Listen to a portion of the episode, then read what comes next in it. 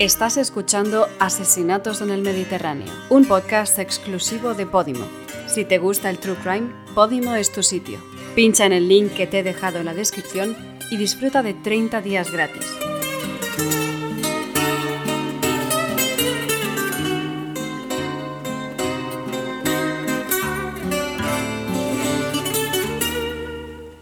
Tres mujeres murieron asesinadas de la forma más brutal.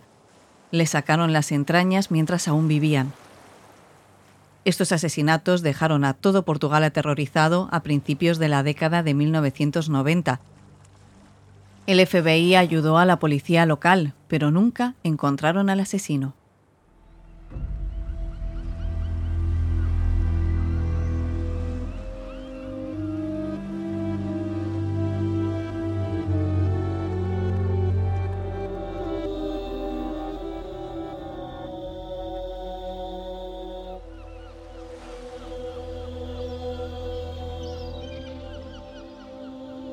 Estás escuchando Asesinatos en el Mediterráneo, una serie de podcasts sobre el lado sombrío del soleado sur de Europa.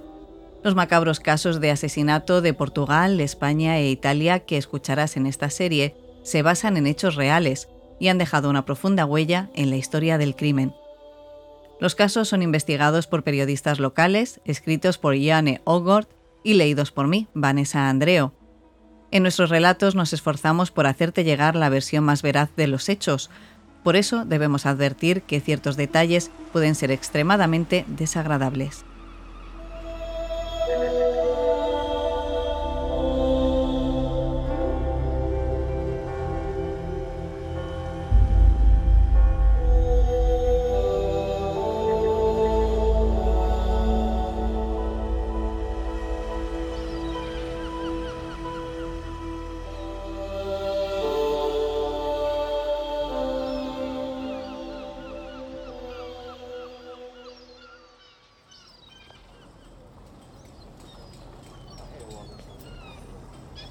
A principios de la década de 1990, Lisboa estaba lejos de ser la pintoresca metrópolis que es hoy. En ese momento la ciudad era sucia, subdesarrollada y estaba marcada por el desempleo, la decadencia y la pobreza. Los dos millones y medio de habitantes de la capital vivían en un espacio muy reducido, en viejos bloques de apartamentos y casas listas para ser demolidas casi 20 años después de la Revolución de los Claveles, un enfrentamiento pacífico contra el anterior régimen fascista, el gobierno todavía estaba luchando por modernizar el país. Había que hacer de todo, desde mejorar las carreteras portuguesas hasta introducir la última tecnología, así como poner fin a la evasión fiscal y a la corrupción. Lisboa ya era un eje comercial, pero también había enormes problemas de consumo de drogas y la policía ya tenía bastante que hacer con el resto de delitos como los robos y la prostitución. Era un caluroso día de julio de 1992. María Valentina, de 22 años y apodada Tina, se levantó tarde, como de costumbre, con su primera preocupación, cómo obtener su próxima dosis de heroína. Tina era adicta a ella, así que necesitaba entre 5 y 8 inyecciones diarias, que costaban entre 25 y 90 euros. Una cantidad altísima en el Portugal de entonces y también en el de ahora, ya que el salario mínimo sigue siendo de 700 euros.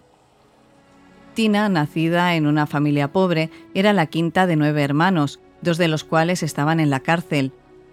Tuvo un hijo siendo muy joven y además era seropositiva, Todas las noches se paseaba frente al supermercado Pingu 2 en Odivelas, un barrio de las afueras de Lisboa, esperando a sus clientes. Si los clientes tenían coche, Tina los llevaba a una zona industrial cercana.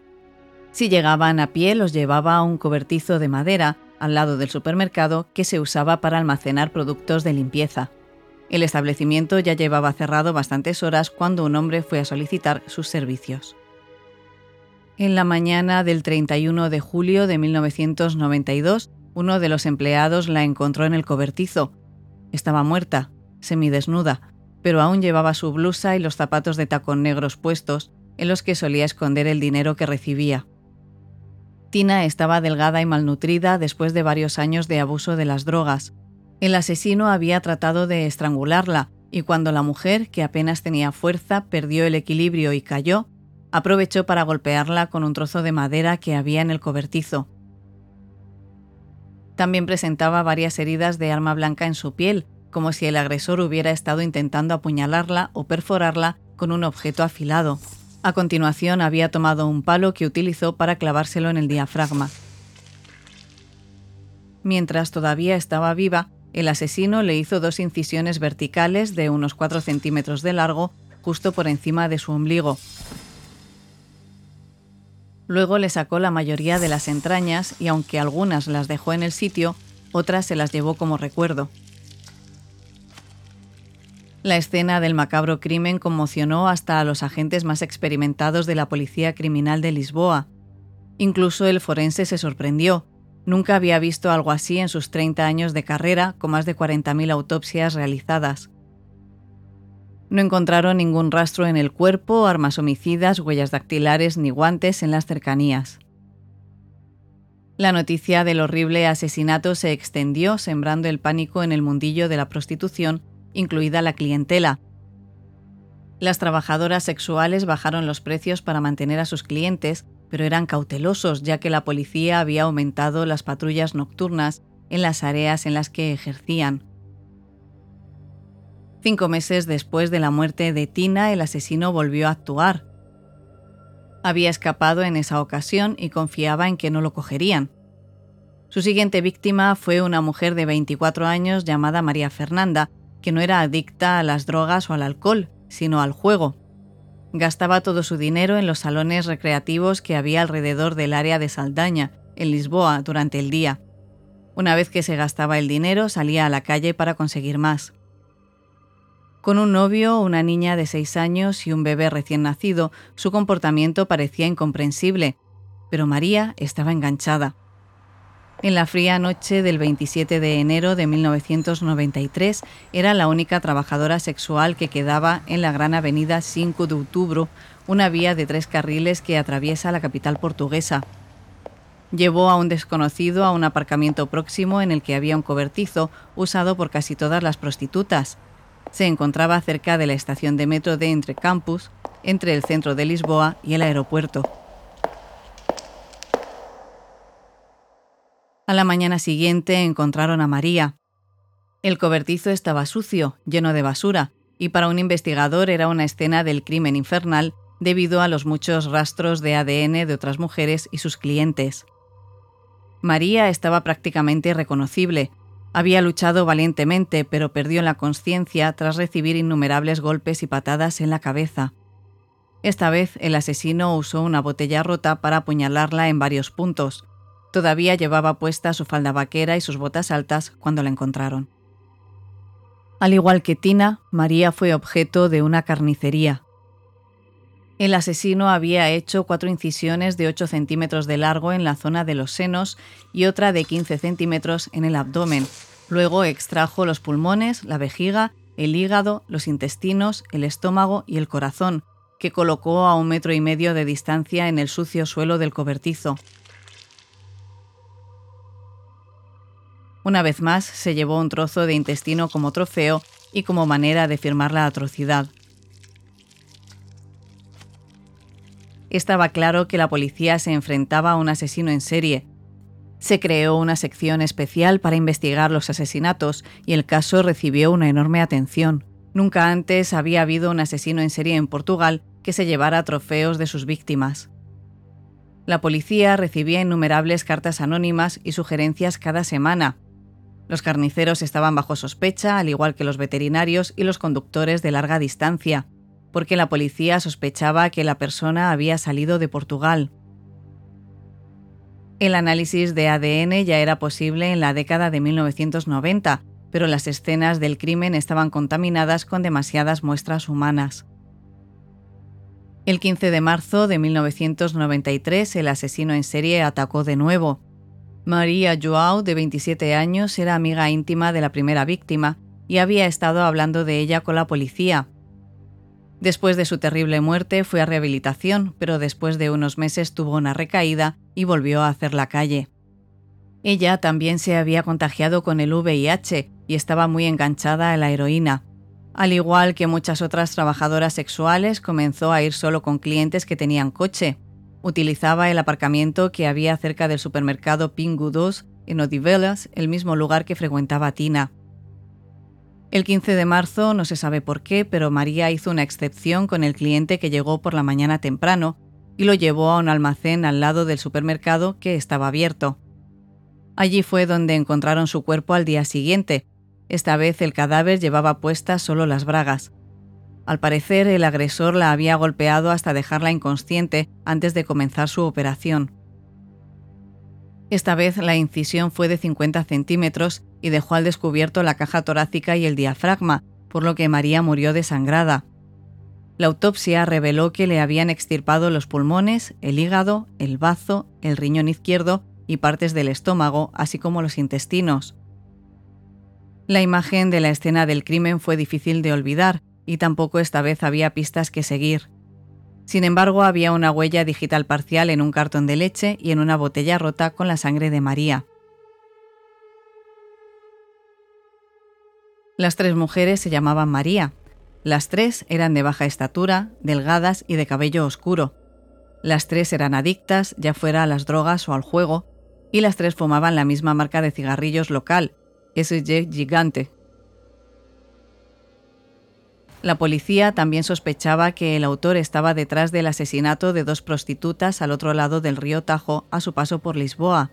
Eran Angela, de 22 años, que fue encontrada muerta en noviembre de 1992, y Ana Cristina, que fue encontrada en junio de 1993. Ambas fueron golpeadas con gran brutalidad, estranguladas y tenían quemaduras de cigarrillos por todo el cuerpo, pero no se les hizo ningún corte.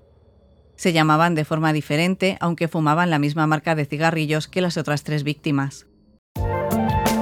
Si no puedes parar de escuchar este podcast, recuerda que hay más opciones de True Crime en Podimo. Pincha en el link que te he dejado en la descripción y disfruta de 30 días gratis para descubrir cientos de podcasts como este. Después del tercer asesinato, dos agentes del FBI estadounidense llegaron para ayudar a elaborar el perfil del criminal y para ver si podían encontrar algún nexo con unos casos de Estados Unidos en los que estaban trabajando. Pero no había testigos ni rastros que seguir, solo podían analizar el estado de las víctimas. Al parecer, el autor disfrutó dejando inconscientes a sus víctimas para poder agredirlas sin ser molestado. No había restos de semen, por lo que los asesinatos no tenían el sexo como objetivo. Uno de los psicólogos de la policía dijo que su motivación era hedonista, Mataba por diversión y tenía un perfil clásico de un psicópata con alta autoestima, buenas habilidades de comunicación y capacidad para planificar y cometer crímenes complicados. El perfil lo situaba como un hombre portugués de entre 30 y 35 años que vivía en Lisboa o la conocía bien y que tal vez también fumaba cigarrillos de ese gigante.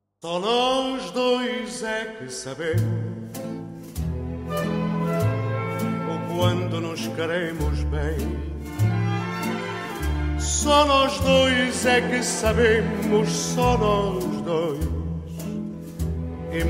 ninguém. La comparación con el inglés Jack el Destripador era obvia.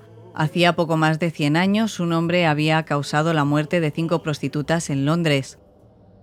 Los asesinatos tuvieron lugar en el distrito pobre de Whitechapel en 1888 y el método evolucionaba a medida que el agresor adquiría experiencia. Las mató cortándoles la garganta. Luego les realizó cortes en el estómago y abdomen y a tres de las víctimas les sacó algunos órganos. La habilidad de Jack el Destripador a la hora de hacer incisiones hacía pensar que tenía conocimientos anatómicos o quirúrgicos. Hubo una ardua investigación por parte de la policía local y finalmente Scotland Yard se hizo cargo de su búsqueda. Recibieron cartas en cuya cabecera aparecía escrito From Hell, desde el infierno, de una persona que decía ser el asesino. Hubo innumerables teorías sobre la identidad del autor, que a día de hoy sigue sin conocerse. En Lisboa, la policía criminal abandonó el caso de las mujeres asesinadas y mutiladas después de varios meses de investigación. De acuerdo con el derecho penal portugués, los asesinatos prescriben a los 15 años.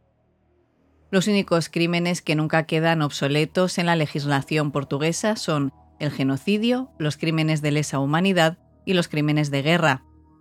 Todos los demás caducan, incluido el homicidio. El derecho penal español también incluye ese límite de tiempo, mientras que en otros países europeos el Código Penal dicta que el asesinato nunca deja de ser condenable. En 2011, después de que los crímenes prescribieran, los tres asesinatos volvieron a ser tema de actualidad de forma inesperada. Un joven que participó en un reality show en la televisión portuguesa dijo a varios miembros del equipo de producción que conocía la identidad del Jack el Destripador portugués. En el equipo no había ningún interés en el caso, pero el productor le recomendó un periodista local con el que podría ponerse en contacto. José Pedro Guedes, su padre, era un manitas desempleado de 46 años que odiaba a las prostitutas. José confesó los tres asesinatos de 1992 y 1993 y uno más reciente de otra trabajadora sexual perpetrado en el año 2000.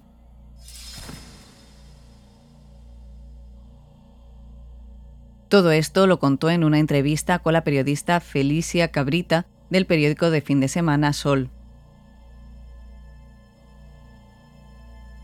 José contó en detalle cómo en el año 2000 había matado a la joven trabajadora sexual Filipa Ferreira.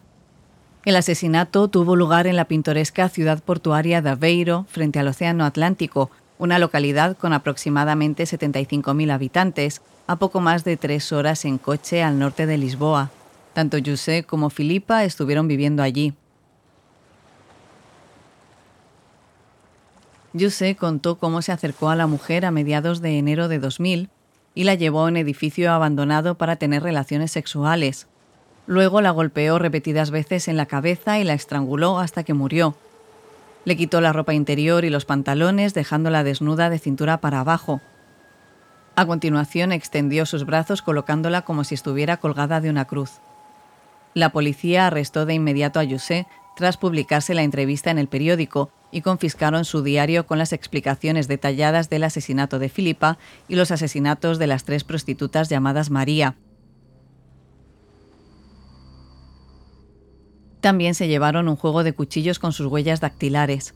José pasó los siguientes 13 meses entre rejas, mientras la policía criminal investigaba el asesinato más reciente, pero nunca pudo conseguir suficientes pruebas como para poder llevarlo a juicio.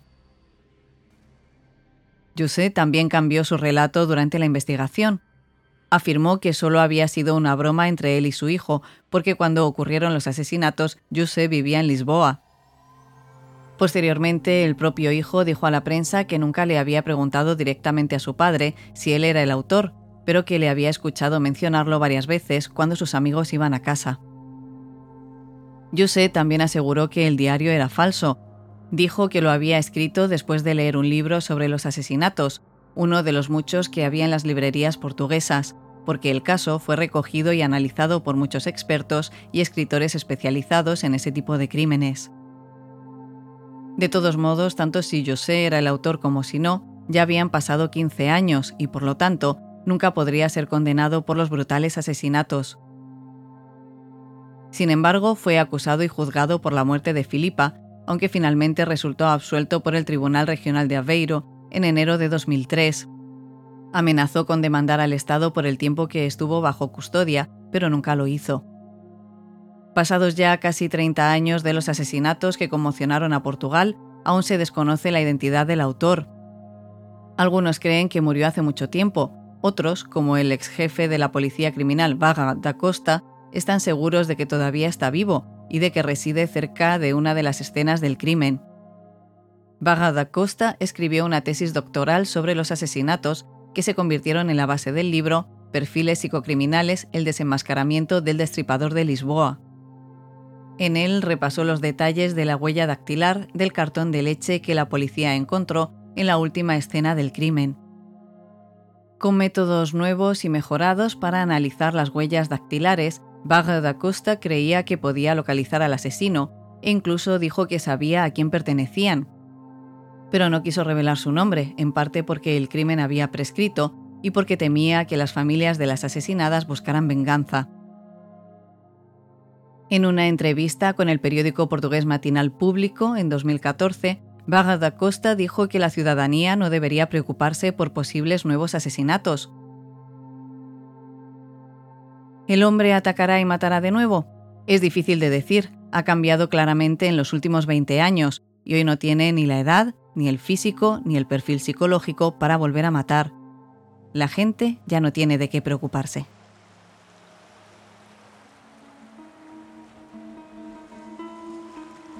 Has escuchado Asesinatos en el Mediterráneo, una producción de Miau para Podimo. Si te ha gustado Asesinatos en el Mediterráneo, en Podimo tienes muchos episodios más. Además, no te pierdas Criminalmente, otro podcast exclusivo de Podimo que analiza las mentes de los asesinos más despiadados del mundo. Si quieres disfrutar de 30 días gratis para descubrir cientos de podcasts más, pincha en el link que te he dejado en la descripción.